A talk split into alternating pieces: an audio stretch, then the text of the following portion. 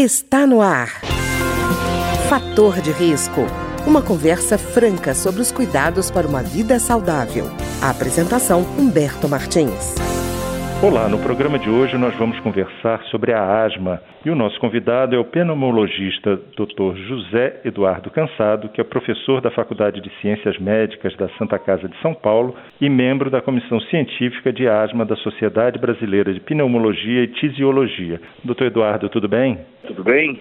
Doutor Eduardo, eu, eu, queria confirmar primeiro com o senhor um número que eu vi de que é, aproximadamente 20 milhões de brasileiros sofrem de asma, é isso mesmo? É, na verdade a estimativa nossa é em torno de 10% da população se a gente levar em média, né? Quando a gente pensa em indivíduos adultos, né, a prevalência de asma é mais ou menos 5% mas em crianças e adolescentes chega a 16, 17%. Então a estimativa é por volta de 20 milhões de pessoas realmente portadoras de asma no Brasil. E, doutor Eduardo, a asma, de fato, o que, que ela é? Na verdade, essa pergunta é muito importante porque existe um desconhecimento muito grande, não só da importância da doença, e a gente vê aí números, né, 20 milhões de brasileiros portadores da doença, é a terceira causa de hospitalização no SUS, por exemplo, interno por volta de 120 mil hospitalizações todos os anos só devido à asma. A asma, na verdade, é uma inflamação nas vias aéreas. E essa inflamação nas vias aéreas são aqueles tubos que levam ar lá para dentro do pulmão, os brônquios, né? E essa inflamação faz com que a parede dos brônquios então fique mais espessa, mais grossa e consequentemente a luz do brônquio fica mais fininha, menor. Então o indivíduo passa a ter dificuldade da passagem de ar e por isso ele passa a ter aquele quadro de tosse, de chiado no peito, de aperto no peito, de falta de ar. É importante entender esse conceito do que é a doença, porque as pessoas imaginam que asma é o bronco fechar e ficam usando remédio para o bronco abrir. Na verdade, essa é uma conduta paliativa, o que como a doença é uma inflamação, o que trata a doença é um anti-inflamatório. O broncodilatador, que é a medicação que abre os brônquios, ele serve para aliviar o sintoma. Mas se você está tendo que usar broncodilatador toda hora, porque está tendo sintoma, você está mal tratado, sua asma está mal controlada. É importante procurar um especialista para rever esse tratamento. E doutor Eduardo, às vezes a pessoa, como a asma tem às vezes quadro individualizado, né? A pessoa diz assim, não, eu não tenho asma, eu tenho bronquite e sai por essa tangente assim. Tem diferença entre os dois? É, na verdade a bronquite, é, é, it é inflamação, né, do grego. Então é inflamação dos brônquios. A asma não deixa de ser um processo inflamatório nos brônquios. Só que quando a gente diz que é asma, em geral, existe aquela história típica, a maioria começa na infância, está associado à alergia, Bronquite é um termo geral. Então, o indivíduo que fuma, por exemplo, começa a ter tosse, começa a ter pigarro, tem uma bronquite tabágica.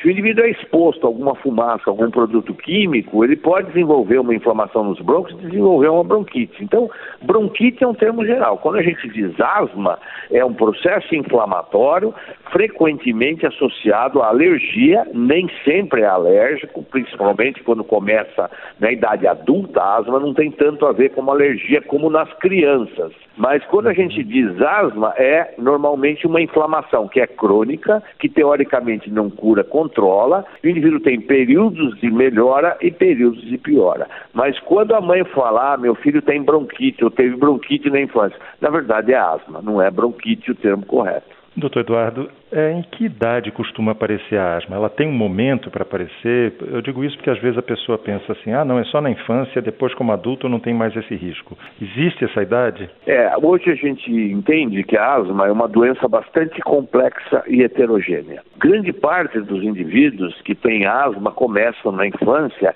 e esse tipo de asma é muito associado com alergia. Então, se a criança tem aquele quadro de repetição de episódios de tosse, principalmente seca, no final da tarde em diante à noite, de manhãzinha, associado a períodos de chiado no peito, de falta de ar, e esse quadro é recorrente, então é muito comum a criança tem uma crise, acaba melhorando espontaneamente, ou faz inalação, procura um médico, toma um xarope, dá uma melhorada, dois, três meses depois volta a ter o quadro, e assim por diante isso vai se repetindo, é o mais comum. E existe também uma história natural da asma que começa na infância. A grande maioria das crianças que têm asma, a até a adolescência e a idade adulta param de ter ou melhoram muito. Então é muito comum você ver as mães às vezes falando: ah, meu filho tinha bronquite na infância, aí fiz simpatia, tomou vacina, ou foi no fulano e curou. Na verdade, não curou. A história natural é essa: 60% a 70% das crianças que começam com asma na infância, até a adolescência e a idade adulta, ou some ou melhora muito. Alguns voltam a ter depois de adulto e outros nunca mais vão ter. Por que, que existe essa variabilidade?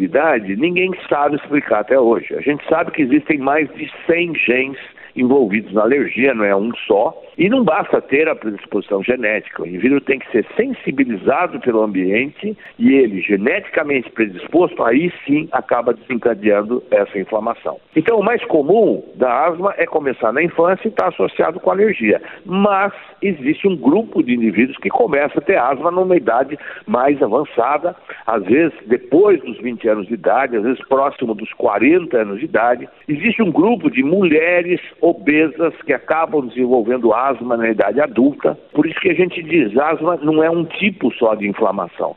Existem vários tipos e por isso que hoje a gente entende que a doença é complexa e é heterogênea. Por isso, como você mesmo mencionou, o ideal é individualizar, personalizar a asma do indivíduo e tratar desta maneira personalizada e individualizada. Pois é, doutor Eduardo, o senhor tocou numa coisa muito importante. Eu vi pesquisas mostrando um alto nível de automedicação no Brasil. Então, quando a gente fala, o senhor está explicando que existe um quadro individual, não adianta a pessoa, por exemplo, na mesma rua tem um vizinho que está eh, é, fazendo um determinado tratamento para asma e ele ir lá buscar a receita do outro e passar a usar. Né? Precisa realmente do acompanhamento de um profissional médico.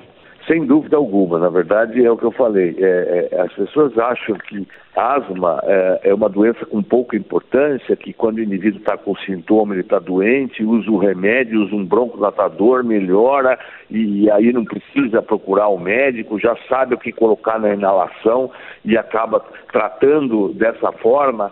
Mas, como eu expliquei, na verdade, a doença é uma inflamação. E se essa inflamação não é controlada ao longo do tempo, além do risco de o indivíduo ter crises, infelizmente a asma ainda mata 5 a 6 pessoas por dia no Brasil, mas além de ter crise, de ficar muito mais susceptível a um quadro mais grave, esses indivíduos frequentemente vão perdendo capacidade pulmonar com o envelhecimento. Então hoje a gente não trata quando está ruim, a gente trata para não ficar ruim, para não ter crise, para não ter que ir no pronto-socorro, para ter uma vida normal, uma qualidade de vida normal, para poder fazer esporte, para não ter limitação de atividade física e, no risco futuro, não perder capacidade pulmonar. Esse é o grande risco hoje que a gente entende na asma que o indivíduo com asma mal controlada, mal tratada, perde capacidade pulmonar, assim como o indivíduo fumante que tem enfisema perde capacidade pulmonar. Na asma acontece a mesma coisa. Então as pessoas têm a, a impressão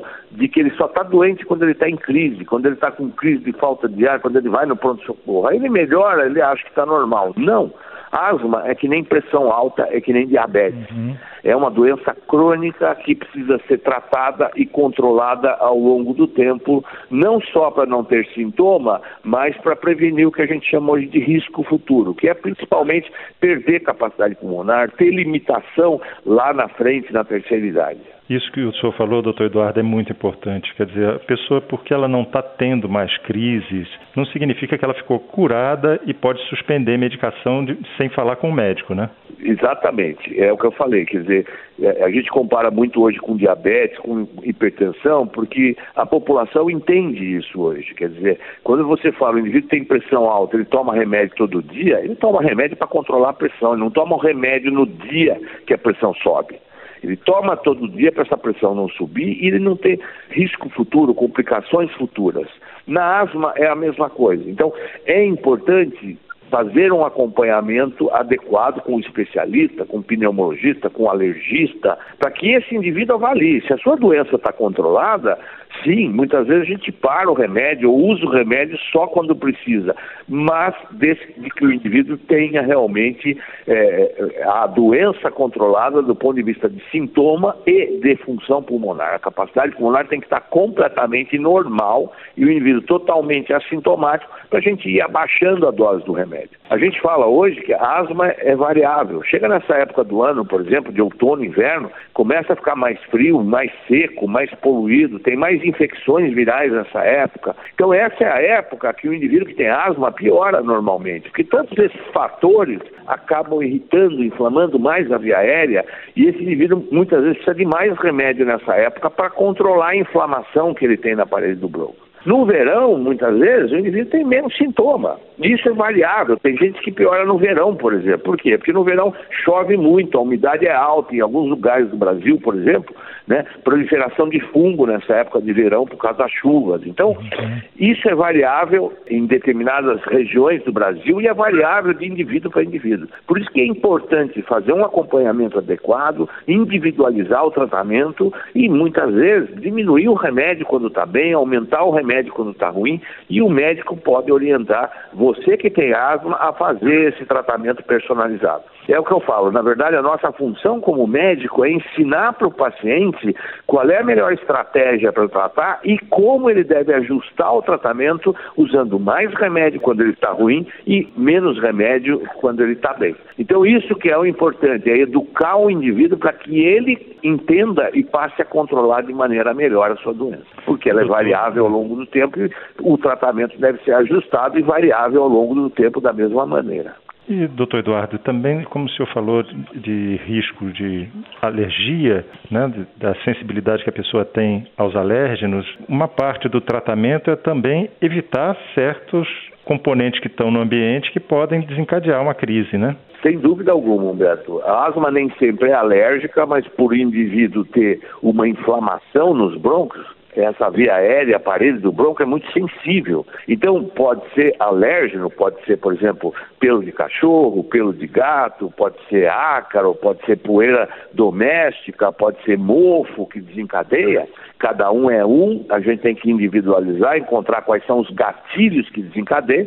E em muitas pessoas não é alergia, mas são irritantes. Então, quando o indivíduo que está com a via aérea irritada, né, porque ele tem uma inflamação pela asma, ele entra em contato com produto químico, com tinta, com gasolina, com thinner é, e vários produtos, esses são produtos irritantes. A via aérea já está inflamada, ela está sensível, entra em contato com esse produto, ela fecha mais, contrai e o indivíduo tem uma crise. Então é importante identificar quais são os gatilhos, os principais fatores que desencadeiam. Porque se você tem alergia a determinada coisa e continua entrando em contato com aquela coisa, por mais remédio que você use, você vai continuar tendo inflamação e isso vai piorar. Então é importante evitar o contato com os gatilhos, com os fatores que pioram, porque isso vai ajudar a manter e piorar essa inflamação na via aérea. Então, reconhecer os fatores desencadeantes faz parte e é fundamental no tratamento da asma. Tá ótimo. Eu queria agradecer então ao pneumologista Dr. José Eduardo Cansado, que é professor da Faculdade de Ciências Médicas da Santa Casa de São Paulo e membro da Comissão Científica de Asma da Sociedade Brasileira de Pneumologia e Tisiologia e que conversou conosco hoje sobre asma. Doutor Eduardo, muito obrigado. Eu que agradeço a oportunidade, um grande abraço a você e aos ouvintes da Rádio Câmara. O programa de hoje teve trabalhos técnicos de Ricardo Coelho. Se você tem alguma sugestão de tema ou comentário sobre o programa de hoje, basta enviar uma mensagem para o endereço eletrônico programa fator de risco, tudo junto, arroba gmail.com. Até o nosso próximo encontro. Fator de risco, um programa com dicas para melhorar a saúde. Uma produção da Rádio Câmara, transmitida por emissoras parceiras de todo o Brasil.